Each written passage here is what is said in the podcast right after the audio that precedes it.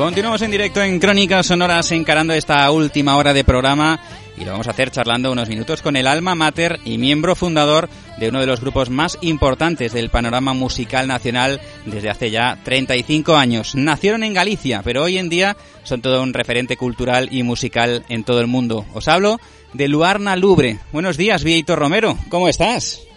¿Qué tal? Muy buenos días, encantado de estar con vosotros. Buenos días. Oye, que, ¿cómo llevamos esto de, las pandemias y todas estas historias? Eh, ¿Todos bien de salud por ahí? Bueno, todos bien de salud, nos llevamos regular porque estas cosas realmente mm. son un, atranco importante para poder hacer lo que a uno realmente le gusta y le apasiona y bueno, porque realmente está suponiendo un, grave problema para, para, la cultura y particularmente para la música. En cualquier caso, un grupo resistente, aquí estamos con ganas, ya empezando de nuevo a, girar con este nuevo trabajo. Pues encantados de volver a charlar contigo después de, después de tanto tiempo. Oye, Vieito, esto de, de, ser un referente cultural y, musical en este país, ¿se lleva bien? ¿Con los años tú sientes que hay más presión con, con todo el material que, que lanzáis, el material nuevo?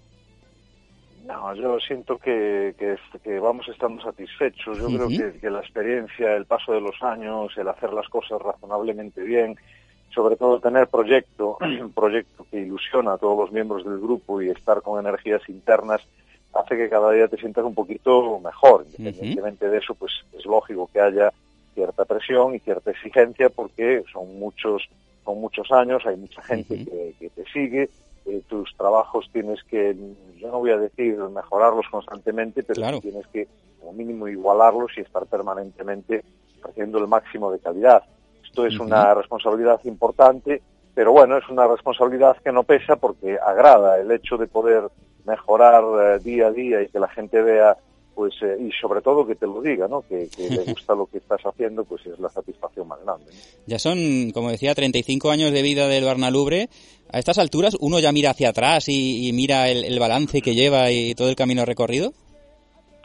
Hombre, es obvio que, que es, es, es, fundamental eh, mirar para, para atrás para poder construir, ¿no? Hacia adelante. Y yo creo que esto es la, la clave, el, ir eh, aprendiendo de las cosas que haces mal y de lo que haces bien también para poder, si cabe, mejorarlo.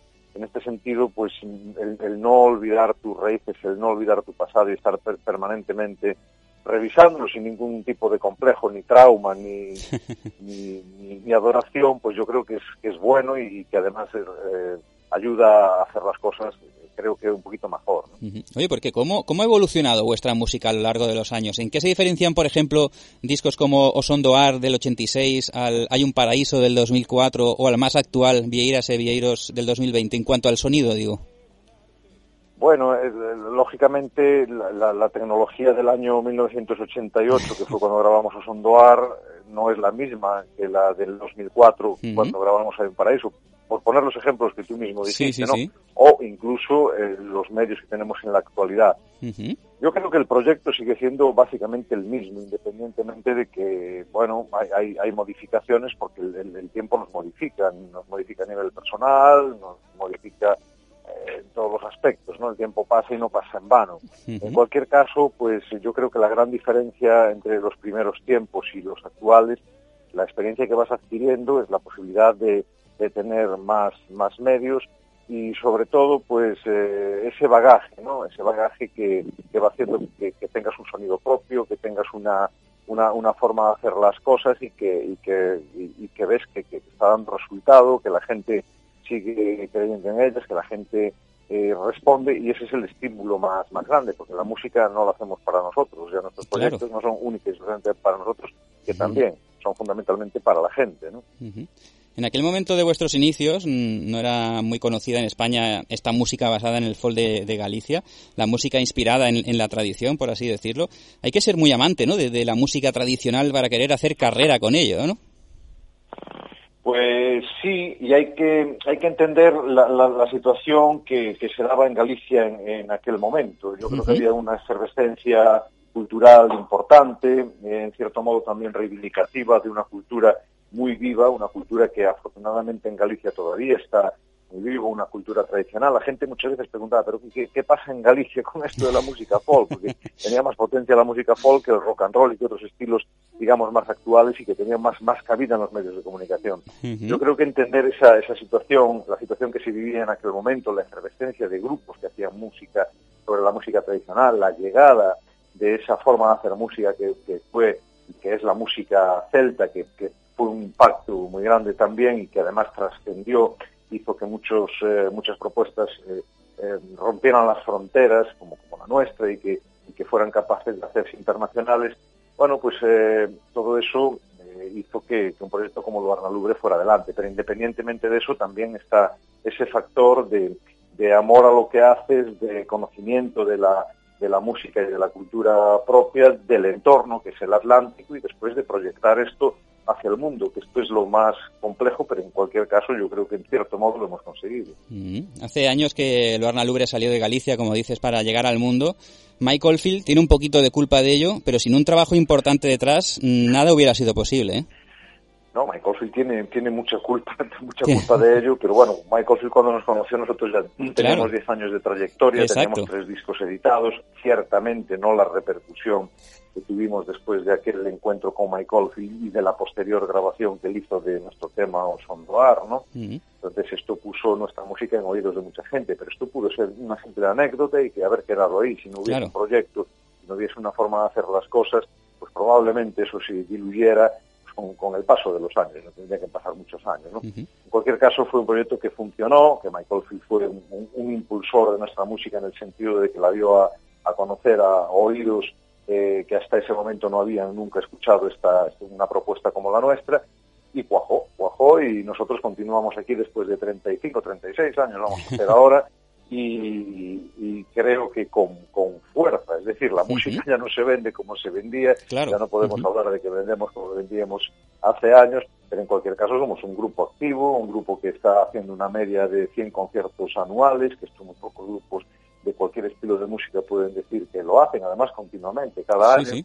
Y después, por otro lado, pues hay una cosa que es importantísima también, que es la repercusión que tiene a nivel popular. Es decir, nosotros eh, somos capaces de, de, de funcionar eh, a empresa, de llenar los teatros, somos una banda numerosa y esto funciona. Es, es, es cierto que hay una respuesta popular y en cierta medida pues tenemos que reconocer que Michael Field fue eh, en parte nuestro padrino, pero también siempre digo que no es solamente Michael Field, sino que también es el proyecto y sobre todo pues la, la armonía interna que hay en Luarna ¿no? Uh -huh. aquel, aquel primer encuentro con Michael Field en un concierto privado os cambió la vida y no todo el mundo puede decir que el mismísimo Michael Field se acercaba a vuestro escenario haciendo peticiones de canciones de vuestro primer disco, ¿eh?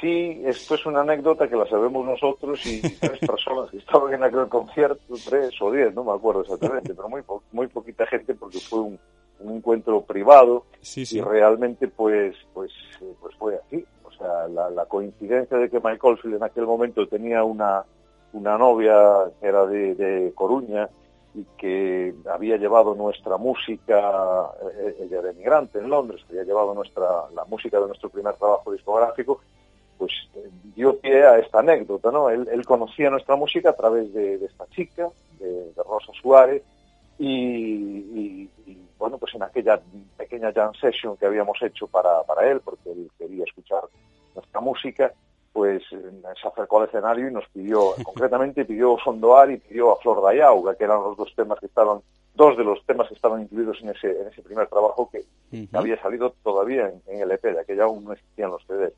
Con lo cual, pues bueno, son anécdotas curiosas de estas curiosidades de la, de la vida que, sí, sí. que si las sueñas no te salen tan bien y en este caso pues eh, el resultado final es lo que estamos viviendo. Uh -huh. Oye, Luarna Lubre se, se caracteriza por mezclar en sus discos temas instrumentales y temas cantados. ¿Tú personalmente disfrutas más los instrumentales o, o los temas más líricos? a mí me gustan la, la, todas la, las, las, las, vamos, vamos a decir las dos facetas que hay más, uh -huh. las dos facetas fundamentales o las dos, eh, los, los, dos estilos que, que, de alguna manera conforman la, la, forma de hacer música de Lorna Lubre, que es esa parte lírica, uh -huh. que lo lírico no es exclusivamente cantado, también puede ser instrumental, y esa parte pues más, más potente, uh -huh. al mismo tiempo también puede ser cantada. Yo creo que yo creo que esa combinación es, es, es un reflejo también de cómo somos los gallegos, ¿no? Tenemos esa parte melancólica que mucha gente nos atribuye por esta climatología que tenemos aquí, que si la lluvia, que si las brumas, las estas nieblas eternas, esta maravilla de, clima que yo considero, por lo menos, que tenemos aquí, por eso Galicia es tan verde, tan, tan bonita, y por otro lado, pues esa parte festiva, porque tengo que decirte que supongo que mucha gente no lo sabrá, que Galicia es, eh, creo que el lugar de Europa donde más fiestas hay, eh, por, por, por, por, población, es decir, eh, aquí somos un pueblo que nos gusta mucho festejar y entonces esto todo esto está reflejado también en nuestra en nuestra forma de hacer, en nuestra música y yo creo que esto a la gente le gusta esta combinación de poder estar escuchando un tema eh, lento, un tema, eh, vamos a llamarle lírico, y por otro lado, pues esas, esas canciones más épicas o más, más festivas que, hacen una combinación muy dinámica ¿no? dentro de lo que. Siempre hubo voces femeninas importantes en la historia de Barna Lubre, cada una de ellas dejó su huella dentro de, la carrera de, de, la formación. ¿Nunca os planteasteis una voz masculina principal para acompañar vuestras canciones? Sí, de hecho, las, las, las eh, bueno, como principal no, pero de hecho hay muchísimas colaboraciones de voces masculinas en nuestra trayectoria.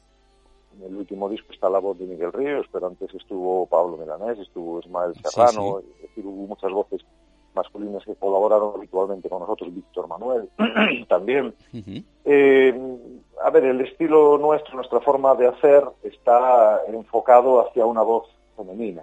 Nos, nos gusta esta estética.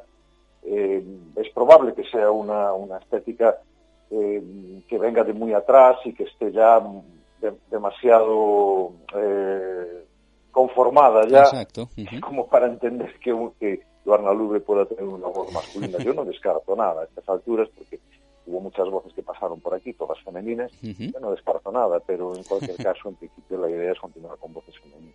Actualmente la voz de... con distintos matices. Exacto, sí. Es lo, bonito también. Actualmente es Irma Macías la que la que está al frente en la voz femenina. ¿Qué, ¿Qué aporta ella de distinto respecto a sus antecesoras? Bueno, Irma Macías es, es una voz eh, una, voz nueva, yo creo que es una voz muy interesante, con muchos matices, una voz eh, perfectamente amoldable a lo que nosotros hacemos, con unas características tímbricas muy especiales, eh, como, como todas las voces, ¿no? Pero particularmente Irma es una, una, mujer que se adapta muy bien a nuestra sonoridad, tiene una, un registro muy, muy grande, en el sentido de que nuestra música no es, no es eh, fácil para, para, un cantante o para una cantante, particularmente para una cantante. Nuestros, nuestros tonos suelen subir bastante, eh, hay canciones que, que para determinadas voces serían pues prácticamente imposibles y en este caso pues Irma se adapta muy bien a nuestras tonalidades, a nuestra forma de hacer y yo creo que también aporta una sonoridad eh, nueva, es una, es una voz Em, que no está, em, digamos, formada en el conservatorio, viene de lo tradicional y al mismo tiempo pues tiene una parte lírica muy, muy interesante y yo creo que la aportación de Irma es, es muy buena, hay muchos matices y sobre todo pues se, adapta muy bien a lo que nosotros hacemos y ella creo que está encantada también de estar con nosotros, esta es la, esta es la idea. Eh, en solo dos semanitas, el 28 de marzo, tendremos por aquí en Barcelona presentando Vieiras e Vieiros, historias de peregrinos. Serán el Tradicionarius a las 8 de la tarde. Hay ganas ya de reencontrarse ¿no? con, el público catalán. Pues hay muchas ganas de reencontrarse con el público catalán y particularmente con el público de, de, Barcelona, donde siempre nos sentimos muy bien acogidos, donde hemos estado muchísimas veces. Yo creo que cada año vamos a, a Barcelona y siempre nos habéis tratado muy bien y siempre es, un honor y un placer volver a vuestra ciudad y particularmente al Tradicionarios, que es un lugar, eh, una especie de catedral de, la, de las músicas tradicionales, un lugar emblemático que yo particularmente admiro desde hace muchísimo tiempo y, poder tocar ahí para mí es una gran honra y encantadísimo de volver. Vosotros tenéis ganas, pero la gente también. Nos merecemos ya todos, ¿no? Que, esta nueva normalidad empiece a parecerse un poco a la vieja normalidad y, disfrutar juntos, ¿no? De, los directos. ¿Se os está haciendo raro a vosotros ver a la gente sentadita con su mascarilla puesta? Pues sí, es muy raro. Yo cuando me preguntan qué me parecen los conciertos. Eh, llevamos hechos unos cuantos desde que empezó todo este tema de la pandemia porque nos coincidió la salida del disco con el decreto de alarma ya por marzo del del año pasado y bueno, desde aquella que teníamos una, una gira de unos 100 conciertos aproximadamente, pues debimos hacer unos 20, unos 25 conciertos muy raro, es muy raro. Independientemente de que nosotros lo damos todo y que la gente lo da todo también, el hecho de no verlas, no poder ver las caras en su total plenitud, de que la gente no pueda interactuar con nosotros de la manera que lo hacía antes y que nosotros tampoco podamos interactuar entre nosotros en el escenario porque hay, hay unas, unas medidas que así lo dictan, ¿no? Claro. Eh, se hace raro, ¿no? O sea, a mí lo de volver a la vieja normalidad no es que me haga mucha gracia, a mí lo que me apetece es volver a vivir y poder, poder mejorar aquella vieja normalidad. Lo que pasa es que veo que no es nada fácil y, y, ojalá, bueno, pues podamos volver a vivir sin pandemia, podamos volver a disfrutar de la música, a disfrutar de la cultura, a disfrutar de los abrazos, de los besos, de la interacción, que esto es la, la clave fundamental de la humanidad. ¿no? Bueno, Vieiras e Vieiros, Historias de Peregrinos, es el título completo de vuestro decimonoveno disco. Encontramos dos elementos importantísimos en el Camino de Santiago, la Vieira y los Vieiros. ¿Por qué este título tan descriptivo? O sea, aquí no hay engaño posible, ¿eh? No, no hay engaño posible. Despista un poco lo de Vieiros y, no y hay gente que no acaba de, entender este juego de, palabras yo creo que el título completo hay que decirlo. Es Vieiras e Vieiros, historias de peregrinos. No es Vieiras e Vieiros simplemente, porque la figura principal de ese trabajo es el peregrino. No es un trabajo sobre el camino de Santiago, es un trabajo sobre los peregrinos y los diferentes caminos que llegan a Santiago y que finalmente derivan en el mar, como rezaba la antigua tradición ancestral de los celtas, ¿no? Acaban en Cisterra y en Muxía, que son las derivaciones finales de este camino de las estrellas, ¿no? Entonces la figura principal es el peregrino, que es el portador de las vieiras, y es al mismo tiempo el que hace los vieiros. Los vieiros son esos viejos caminos ancestrales que finalmente acaban conformándose como grandes caminos, ¿no? En este sentido, pues, el, como decía el poeta, se hace camino al andar, y ese andar trajo muchas historias, trajo muchas tradiciones, trajo mucha música. Nosotros pretendimos reflejar esto pues, a través de la figura del, del peregrino y a través de, nuestra música y de las propias sonoridades del camino que también están incluidas en este Las vieiras son uno de los símbolos más icónicos de, los peregrinos, es la concha que, llevan, por si alguien no lo sabe. Pero tú sabes de dónde surge esto de, la concha, porque hay muchas teorías acerca del origen de, las vieiras. Uf, es que hay tantas teorías. Hay muchas, ¿no? Que, no sé cuál, cuál, de ellas. La de, la de, no sé, la de la vieira es, el símbolo icónico por excelencia del Camino de Santiago, pero bueno, es un símbolo ancestral muy, muy anterior ¿no? al tema al tema religioso. Es un indicador de caminos, efectivamente, es, es, un símbolo iniciático que se adaptó, eh, como muchos otros símbolos, eh, en este sentido, a, a Santiago y a las peregrinaciones, pero bueno, hay muchísimas teorías ¿no? que hablan del origen de, la, de las vieiras y todo lo que todo lo que pueda significar. ¿no? yo recomiendo que la gente investigue, ¿eh? busque, que busque y que, realmente hay mucha información sobre todo eso. Bueno, este disco resume muy bien todo lo que tiene que ver con, con el camino, sus historias, su patrimonio mmm, cultural y, y, artístico. ¿Por qué habéis pensado en, en, el camino, en los peregrinos a la hora de, de abordar este, este nuevo trabajo? ¿O las canciones os han llevado a ello directamente? No, vamos a ver, es que este es, este es un trabajo que realmente llevamos mucho mucho tiempo eh, dándole vueltas. Es un disco que ya tendría que haber salido hace hace años, pero bueno, fue quedando ahí, fue, fue macerándose y hubo una serie de gente de mi entorno que están muy vinculados al, al Camino de Santiago que me dieron ese empujón final para que hiciéramos un trabajo de estas características que de alguna manera en buena parte ya estaba horneado, ¿no? Y si te fijas es un, es un trabajo, Vieiras y Vieiras, Historias de Peregrinos, es un trabajo doble, donde por un lado aparece el disco principal, que es este de los peregrinos del que te estoy hablando, pero por otro lado está el otro disco, que es un disco complementario donde se recoge toda la música que nosotros hemos hecho ya sobre el camino de Santiago, sobre los peregrinos, sobre la lírica medieval galego-portuguesa, con muchísimas colaboraciones, como hablábamos antes, de Pablo Milanes, de Ismael Serrano, de toda esta gente, y que de alguna forma, bueno, pues eh, con este impulso que dieron esta, esta gente que está en, mi entorno y que son realmente uno sabios, sabios, o sea, ellos, sí son sabios de la temática del, del, Camino de Santiago, como Antón Pombo, como José Antonio de la Riera, como Pedro Formoso, gente que, que eh, me dieron ese empujoncito final que yo me trasladé al grupo y, finalmente pues, pues dimos ese paso de, hacer, repito, un disco no dedicado al camino, sino a los diferentes caminos, porque hay muchos, pero fundamentalmente a los protagonistas de los caminos que son los peregrinos, los portadores de las vieiras, esas cunchas de este molusco maravilloso. ¿Y qué debían tener de especial esas historias humanas, por así decirlo, relacionadas con el camino y la peregrinación, para que vosotros decidierais homenajearlas e incluirlas en este disco? Porque muchas habrán quedado fuera, muchas leyendas hay, muchísimo patrimonio. Nosotros intentamos escudriñar un poco toda, toda esta información, que es tantísima que te puedes ahogar en ella, puedes volver loco, pero había historias que eran apasionantes y no eran historias especialmente muy conocidas. Entonces buscábamos esa visión distinta y menos manida o menos ajetreada del camino de Santiago que sale mm, permanentemente en, en, la televisión, en los medios de comunicación buscamos esas otras historias que realmente podían aportar algo nuevo, informaciones eh, interesantes, legendarias, históricas, eh, de la tradición eh, oral.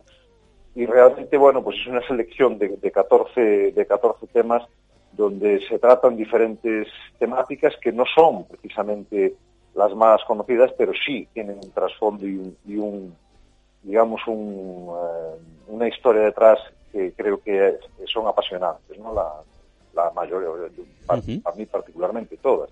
Pero eso ya lo tiene que decir la gente, ¿no? Que escuche y que, y que tenga la información de este, de este trabajo. Vosotros ponéis sobre, sobre el mismo camino a la gente sin haber estado allí nunca, o regresáis al que sí estuvo, es, es algo único, una experiencia. ¿Os han llegado opiniones ya de los que sí lo han hecho, en el sentido de que sí habéis sabido captar esa esencia con todo lo que encontramos en este trabajo? sí, lo cierto es que nosotros, yo creo que somos uno de los grupos que, o el, o el grupo más, eh, que más, que más eh, música o banda sonora puso al Camino de Santiago. Pero esto ya de siempre, o sea, otro de los impulsos, cuando me comentabas lo de que nos llevó a hacer este disco, todos los impulsos que nos, que nos ayudó, aparte de toda esta gente que, que te comenté antes, fue los propios seguidores nuestros, que nos, seguidores que hacían el camino, peregrinos, que venían de diferentes lugares del mundo, incluso de, la península, bueno, de, muchísimos lugares y que nos hablaban que su banda sonora eh, durante el camino fue nuestra música, que descubrieron, pues, eh, bueno, las emociones, la evocación del camino a través de nuestra música y, concretamente con este disco, bueno, pues todo el feedback o toda la información que nos llega después de haberlo editado, que por desgracia, como te decía, coincidió con toda esta historia de la pandemia y mucha gente pues no pudo hacer el Camino de Santiago, claro. no quedó completamente paralizado, muy poca gente hizo el Camino de Santiago en este año. En cualquier caso, la gente que sí lo hizo, que fue poca, pero sí lo hizo, y otra gente que que de alguna manera revivió esa, esa forma de hacer el, camino a través de las sonoridades, todo lo que nos llegó fue bueno. Evidentemente, claro, si, si gustan, al que no le gusta igual ya no te dice nada, ¿no? Pero en cualquier caso toda la información que, tuvimos fue, fue positiva y, agradable, ¿no? Que es muy satisfactorio también. Bueno, el que coge el disco y, ve que hay 27 piezas se va a extrañar, pero es que se compone, como decías, de, de 14 canciones y algo muy original, 13 sonidos relacionados directamente con esos vieiros. ¿Qué sonidos vamos a encontrar entre canción y canción? Claro, es que esta es la clave. Esto ya lo hicimos en el, trabajo anterior en Ribeira Sacra, un trabajo conceptual sobre esta comarca de Galicia, eh, un trabajo tan conceptual que está enmarcado a un área determinada y quisimos también poner en valor, aparte de, nuestra visión musical y de nuestra experiencia y de nuestras composiciones y de todo lo que recogimos allí, el de musical, pues también esa banda sonora real del lugar. El Camino de Santiago, los caminos de Santiago tienen eh, diferentes bandas eh, sonoras, pero bandas sonoras de la naturaleza, esas sonoridades, el viento, el tañir de las campanas, el, el sonido de un río, el el sonido incluso de las campanas de unas vacas que están pasando en un prado eh, por, por donde al lado pasa el, camino. En este caso, pues lo que hicimos fue irnos a, al Bierzo, que es la, digamos, la antesala de la entrada del camino a Galicia, y hacerlo nosotros, no andando, sino en coche, pero fuimos parando en lugares que nosotros entendíamos que eran emblemáticos e importantes para, para grabar y fuimos desde, como te decía, desde el Bierzo hasta esos finales que te comentaba antes, como eran Muxía, donde grabamos una misa con un temporal de invierno increíble. Dentro de la iglesia de la Virgen de la Barca se escucha el temporal y se escucha el cura eh, dando la misa. En Fisterra, donde grabamos a Corna de Néboa, que es el sonido de una cuerna de mar para indicar a los marineros que había nieve y para indicarles dónde estaba la costa, la berenguela de Santiago, las campanas de Santa María de Cebreiro. Es decir, sonoridades que el peregrino se va a encontrar, que son sonoridades reales, la, propia banda sonora real, natural y humana del camino, en combinación pues con, todas estas músicas, ¿no? 14 canciones este es un disco para escuchar en orden, ¿no? Y, de una sola vez, algo que, se está perdiendo, ¿eh? Pues sí, y esta es la idea, y a mí particularmente es algo que siempre me gustó mucho. Los discos Que, realmente me, gustan, los escucho de principio a fin, no puedo parar. Es decir, tengo que escucharlos de principio a fin. Hoy vivimos en un mundo de, rapidez, de, cosas, eh, de tener 70.000 canciones metidas en, el móvil y de no escuchar nada. Es verdad. Más que puntualmente cositas. Y yo creo que sentarse a escuchar música, esto se perdió. Esa, esa tradición, esa vieja y bonita tradición que era sentarse con un buen equipo de música o con unos auriculares. Yo soy más de equipo de música con un buen equipo de música y, escuchar eh, con el volumen que a ti te apetezca sí, sí, sí. Esa, esa historia que te están contando. Este es un disco que realmente podría ser un libro, porque es una historia de principio a final. Como tú bien dices, es un disco para escuchar entero y para leerlo. Y eh, si después aún encima estás en uno o dos conciertos, entenderás mucho mejor lo que quisimos expresar y volver a reescucharlo para entender mucho mejor toda, toda esa historia musical que hay metida en este disco. En cualquier caso, es un buen disco para hacer el camino de, Santiago, o los caminos de Santiago, repito, y eh, ir escuchando toda esta, toda, toda esta música y entendiendo cada una de sus historias, cada una de las historias que hay detrás. Lugar Luna no es, no es solo música, hay mucha, mucha palabra, mucha historia detrás de lo que hacemos. Tenemos canciones en gallego, en francés, en latín y en inglés. Mm, solo os ha faltado en castellano. Creo que solo en Extramundi hubo más idiomas que en este disco, ¿eh? Pues por ahí sería, sí, sí. Yo ya no sé si hay en castellano también, en este. Pues igual no, igual no hay castellano en este disco. Bueno, lo que pretendimos fue reflejar un poco esa diversidad de caminos, cultural, ¿no? La diversidad cultural que llega a Galicia, eso está reflejado ya en el Códice Calistino. En el siglo XII hablaban de, las, de, la gente tan diferente que llegaba a, a Compostela, que atravesaba Galicia, toda esa gente venía con sus instrumentos, venía con su cultura Aquí era una fusión de toda esa gente, gente que venía pues de, lugares recónditos de, Europa, en aquel momento era Europa básicamente, pero en cualquier caso quisimos reflejar todo eso pues, a través de diferentes, diferentes idiomas. No cabían más, en este caso pues serían cuatro o cinco, el latín tenía que estar porque es el idioma del, libro principal, del Códice Calistino, gallego por supuesto porque es el, lugar donde está ubicada eh, Santiago, donde está Compostela, el inglés porque la vía del norte, la vía marítima es muy importante y el francés porque Francia pues probablemente fue la principal eh, transmisora de peregrinos ¿no? a, Galicia en toda la historia. La canción que abre el disco es Benvido, bienvenido. Vamos a escuchar un poquito cómo suena.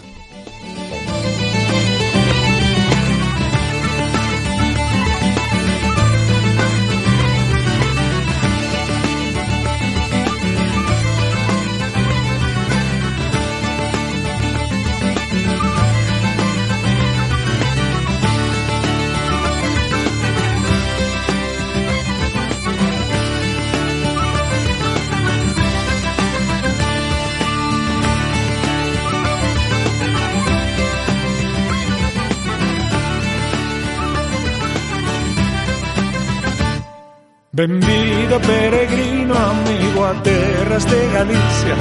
Fixeches un longo camiño, agora estás aquí. Benvido peregrino amigo a terras de Galicia. Fixeches un longo camiño, agora estás aquí. Este ¿Quién mejor para dar la bienvenida, Vieito, que, que Miguel Ríos, eh? Pues sí, a ver, eh, Miguel, Ríos eh, está muy relacionado con esa canción que he tenido, pero esto fue una casualidad, coño, porque yo recuerdo cuando yo, Miguel Ríos lo conocí en, Madrid haciendo promo, coincidíamos en, emisoras de, radio y siempre me decía lo que, le gustaba mucho lo que nosotros hacíamos, que le parecía muy auténtica nuestra música y tal. Entonces un día le dije, coño, pues estaría bien que colaboraras en algún disco con nosotros, ¿no? cuando tú me lo digas yo voy. Entonces se lo dije, pero es que no reparé, no caí en, la cuestión de vendido y bienvenido. Y recuerdo cuando me lo confirmó, que además era el día que estábamos grabando la campana principal de la torre de, de, una de las torres de Santiago, que era la Berenguela. Estábamos grabando aquello y me llamó él y me dijo, coño, que, voy a colaborar, pero me metes en otro bienvenido. y yo dije, hostia, es cierto, tío. Pues eh, efectivamente, pero bueno, ¿quién mejor que él para dar una bienvenida? Y en este caso, pues es el tema más popero de este trabajo, un tema pues con yo creo que con un carácter positivo, ¿no? De, de, acogida y esto es lo que pretendemos, ¿no? Acoger a toda la gente de bien, que cuida, respeta y mima esta tradición ancestral que es la de hacer el Camino de Santiago. el, acento gallego de Miguel Ríos, ¿qué tal? Bien, pues mira, no hubo que decirle prácticamente nada. Le costó un poquito el tema de la X, pero eh, ese mismo día que hablamos, cuando estábamos grabando la berenguela, le expliqué un poco cómo era esa sonoridad y ya no hubo que decirle nada más. Parece un gallego de las Rías Baixas sin, sin mucho sin, sin mucho problema. ¿eh? Perfectamente identificable, esto es un poco de broma, ¿no? Pero, pero no hubo que decirle prácticamente nada, y es la primera vez que lo hacían gallego, Y pasamos de, de, una canción nueva a, a una revisión del, del, canto más antiguo de los peregrinos a Compostela, que es Dum Pater Familias. Mm, vamos a escuchar cómo suena un poquito esta canción.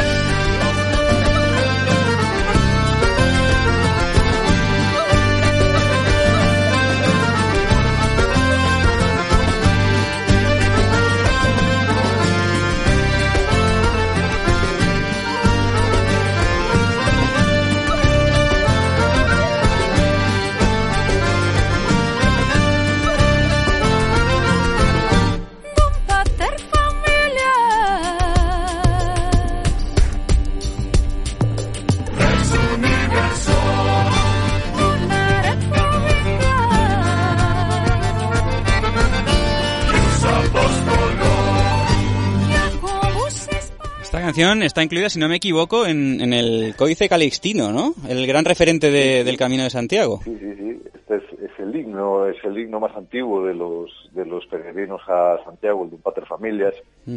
Esto fue un atrevimiento que nosotros tuvimos, pues situar una canción eh, religiosa, pues en el siglo XXI, en el año 2020, con tecnologías, con programación, poco transgresora en ese sentido, pero respetuosa al máximo, ¿no? No es todo el de un Pater Familias, que es una letra muy larga, hicimos un extracto de la letra, sirvió como primer videoclip del grupo, que por cierto está, el videoclip está hecho por un, un chico, un maestro catalán de la animación, que es Manel Calderón, que estará también en el concierto en, Barcelona, sin, por eso espero. Y, bueno, pues yo creo que había que dar una visión distinta. De un padre familia siempre fue un tema tratado, eh, yo creo que con un celo que lo incluso lo, lo, anquilosaba demasiado, siempre tratado desde una perspectiva religiosa, desde una perspectiva de purismo, y en este sentido, bueno, pues quisimos salir un poquito de esa, de esa historia y darle nuestro toque y al mismo tiempo ese, punto moderno también, ¿no? De la programación y del tratamiento. Creo que funcionó bien, no tuvimos grandes críticas ni, ni problemas, sino que al contrario, que fue muy bien acogida nosotros encantadísimos porque es nuestra particular visión. La canción la, escuchamos en latín y que a día de hoy sea single una canción en latín dice mucho de vosotros y, de vuestro valor, ¿eh, sí, bueno, siempre fuimos en este sentido, siempre somos un poco atrevidos. Eh, sí, un single, single en latín es, es, llamativo y, a ver, lo de los singles es, tienes que tener un tema ahí. Claro, sí, sí. Yo creo que ya no funciona como funcionaba antes. Single es cualquier canción del disco. Lo que sí tuvo repercusión fue porque el, videoclip es un videoclip de animación. Animado. Con, con, caricaturas nuestras y de alguna manera desde una perspectiva medievalista, pero muy simpática, y ahí sí que tuvo cierta repercusión. Y después, bueno, nosotros en este caso, pues eh, intentamos siempre buscar ese, punto transgresor, que tampoco es tanto, ¿no? Oye, por lo que sabemos, esos versos en latín que en su estribillo alaban a Santiago se entremezclan con algunas palabras que, parecen germánicas medievales, ¿no? En, una estrofa importante, porque refleja el espíritu solidario de los peregrinos y esa forma de dar ánimos con el famoso Ultrella y su sella. Aquí está el origen de, esa expresión. Sí, supongo que habrá connotaciones, yo no te sabría decir exactamente qué, tipo de influencias hay ahí a mayores de lo que es eh, propiamente el, latín, pero en cualquier caso, como, como tú bien dices, eh, es un himno pensado desde una perspectiva eh, más amplia eh, y, es posible que haya determinadas reminiscencias que, evoquen un poco, que lleven un poco hacia lo otras culturas. ¿no? En este disco también os traéis una de las leyendas más maravillosas del camino. Mm, ¿Quiénes son esos personajes protagonistas de la canción Mártiros Eo Wagner? ¿Y, ¿Y en qué consiste esta leyenda? Porque es un poco fantástica, ¿eh? Bueno, bueno, esto de leyenda nada, esta es una historia real. Esta es la historia de Mártiros, que era un peregrino armenio que posteriormente llegó a ser obispo, no me acuerdo exactamente ahora de la localidad, es un nombre raro de Armenia. Llegó en el año 1491 a Compostela, así está escrito, eh, en su diario de viaje y eh, en este diario de viaje, después de recibir la, dice que después de recibir la bendición del el apóstol Santiago marchó rumbo a Esterra, que era el final ancestral, como te decía, del Camino de Santiago, el reflejo del camino de la Vía Láctea, y dice en su historia que en los montes de Dumbría, entre, entre Compostela y Cisterra, se, encontró con, una bestia maligna que denominó como Wagner. Eh, hay muchas teorías sobre esto, o sea, Wagner nadie sabe exactamente lo que es, él decía que era una bestia maligna y que ni 25 hombres podían con, ella. Y es cierto que en Dumbría se hizo un, congreso sobre el Wagner el, año pasado también y había pues diferentes teorías, ¿no? La que, la que se impuso fue la del hombre lobo. El hombre lobo. Que es una tradición también muy céltica, muy de nuestras tierras. Pero había otra teoría muy interesante que era la del dragón, que podía ser un dragón alado. Y Wagner Fafner en noruego antiguo resulta que es un dragón. Era un dragón mitológico de la mitología nórdica y Fafner con Wagner pues no tiene tanta diferencia. Es probable que se encontrara cualquier cosa de estas o simplemente fue el miedo que pasó en, los, en esos montes eh, por, la, por la noche o por, yo qué sé, tenía miedo y, vio cualquier cosa y la describió así. En cualquier caso es una historia real que quedó ahí escrita y, nosotros pues lo que hicimos. Ahí reflejado. Otra de las leyendas conocidas del camino y que homenajeáis en este disco es la de el peregrino agochado, que sería como escondido, ¿no? O algo así. Sí, escondido, ¿no? Escondido, peregrino agochado. Esto, esto me lo, me lo descubrió un, italo gallego que, que, le gusta mucho nuestra música, un chaval de origen italiano y también de Galicia y me, me, habló hace, hace muchos años ¿eh? del peregrino escondido de Santiago. Y decía, a ver, no me vaciles, ¿qué me estás contando? y efectivamente es una sombra que se proyecta en la plaza de Quintana, que es la plaza que está justamente detrás de la de Obradoiros, las plazas de la importantes de Santiago y de la catedral, y allí en las, en las, eh, las, noches, en el atardecer, ya cuando se hace de noche, hay un reflejo de la luz del convento de las, de las monjas. Eh, por qué tipo de monjas son que están allí en Santiago, hay un reflejo que proyecta una sombra en la pared, que es un peregrino con su gorro, con su báculo, con su calabaza, y ese dicen que es el peregrino agochado, el peregrino escondido, y en muchas leyendas hablan de, distintas formas de cómo llegó ese peregrino escondido ahí. ¿no? Bueno, hay una leyenda, una de esas, que dicen que es una historia de amor entre un clérigo y una monja y que se encontraban por unos túneles, o sea, una cosa fantástica, ¿eh? yo, estas historias, claro, eh, acaban derivando en muchas ramificaciones, ¿no? Hay otra historia de un, noble francés que también cometió un horrible crimen y tenía que venir en penitencia a Santiago, son historias largas que yo recomiendo que, la gente las busque y las, y las interpreten ellos mismos, porque yo ahí no entro ni salgo. Simplemente me parece una historia bonita, la de reivindicar el peregrino escondido y ahí está todas las noches en la plaza de Aquita. Hay muchas historias, pero para acabar con la última, una que me ha, llamado, me ha llamado mucho la atención, porque he investigado un poquito, porque no conocía, la historia de os galegos de Glenshiel. Mm, Sí. trem- tre- tremendo, ¿no? Eh, esta, esta, esta canción, 300. esta historia, mm, ¿qué pasó con ese regimiento de, de Galicia que, que luchó en Escocia y que se atrincheró en un castillo? Tremendo, ¿eh? Pero, pero llegas, llegaste a investigar algo sobre esta historia, porque esto es real. sí, sí, sí, o sea, sí, sí. Es una historia real, es el batallón Galicia de, de- que fue a apoyar a los, a los Highlanders contra los ingleses.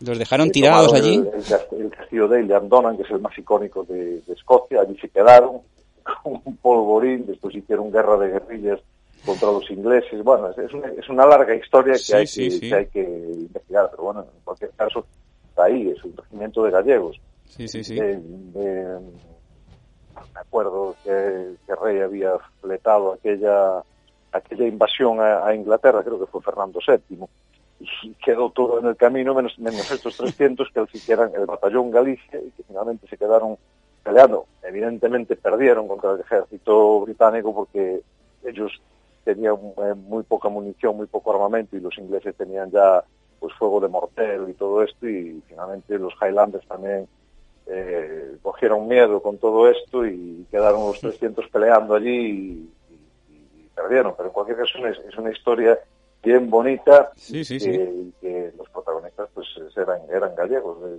distintos tercios llegados de Galicia. Se apañaron para, para llevar a cabo la que se conoce como la última invasión extranjera con éxito en el, en el Reino Unido, porque volvieron con vida a, a Galicia, algunos de ellos, claro. Bueno, no, con- éxito no porque perdieron, pero en cualquier caso, Bueno. eh, si, si el éxito fue quedar con vida, sí. Exacto.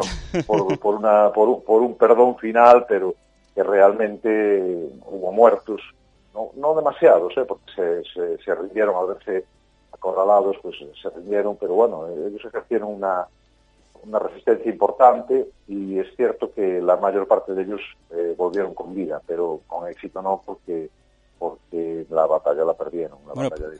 Para sus madres y sus hermanos y sus novias fue- como un exitazo, ¿eh? Los que, los que regresaron. Hombre, sí, sin duda, para ellas sí. Oye, vamos a poder volver a veros en, en directo, como digo, en Barcelona, presentando eh, todas estas historias y muchas más que no nos ha dado tiempo de conocer, de Vieiras, eh, Vieiros, historias de peregrinos, aquí en Barcelona, el 28 de marzo, domingo, en el Tradicionarius de, de Gracia. Pero al margen de estas nuevas canciones, intuyo que no van a faltar los clásicos, ¿eh? No, no van a faltar los clásicos porque no pueden faltar que se nos echa la gente encima. Yo creo que temas como Sondoar, Ana, Choven Santiago, Camariñas tienen que estar incluidos en el repertorio, así será. Pero bueno, básicamente va a ser una presentación bastante pormenorizada de este último trabajo, como noveno, ya comentamos en, en nuestra trayectoria, y un disco dedicado a los peregrinos en tiempo pandémico, que manda carallo. Exacto. O sea, un disco dedicado a los peregrinos en el año en que menos peregrinos ha habido, ¿eh? Efe- Es curioso, Efectivamente, bueno, es cierto que el Papa eh, declaró el 2022 también como año jacobeo, Ujú. o sea que tendremos dos años jacobeos, que es este 2021 en vigencia, y en el que estamos en un año de transición con lo de las vacunas y volviendo un poco a, a la vida, y el 2022 esperemos que sea un año ya pleno para poder volver a vivir. Yo ya no me gusta hablar de esa vieja normalidad que no me gustaba un carajo, pero en cualquier caso volver a vivir, intentar hacer un mundo nuevo, si es posible algo mejor. Pues Vieito, ha sido un gustazo el recorrer vuestro último disco, hablar de esas leyendas del Camino de Santiago contigo y te agradecemos que quisieras pasar esta mañana de viernes con nosotros aquí en, en Crónicas Sonoras. ¿eh? Pues un auténtico placer. Me gustan estas entrevistas porque están muy bien preparadas, eh, se sabe de lo que se habla y en este sentido pues es muy cómodo poder interactuar con vosotros. Muchísimas gracias. Os deseamos toda la suerte del mundo y que sigáis disfrutando de la música. Nos vamos a reencontrar muy pronto, Vieito. Venga, un abrazo Un abrazo grande enorme. mucha suerte. Muchas Salud, gracias. sobre todo. Salud, exacto.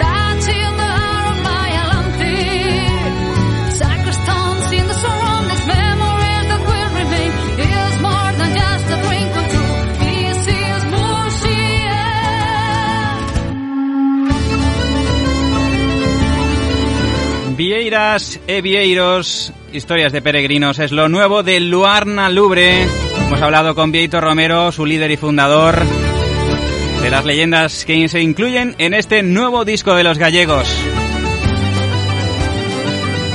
El 28 de marzo los tendremos aquí en Barcelona.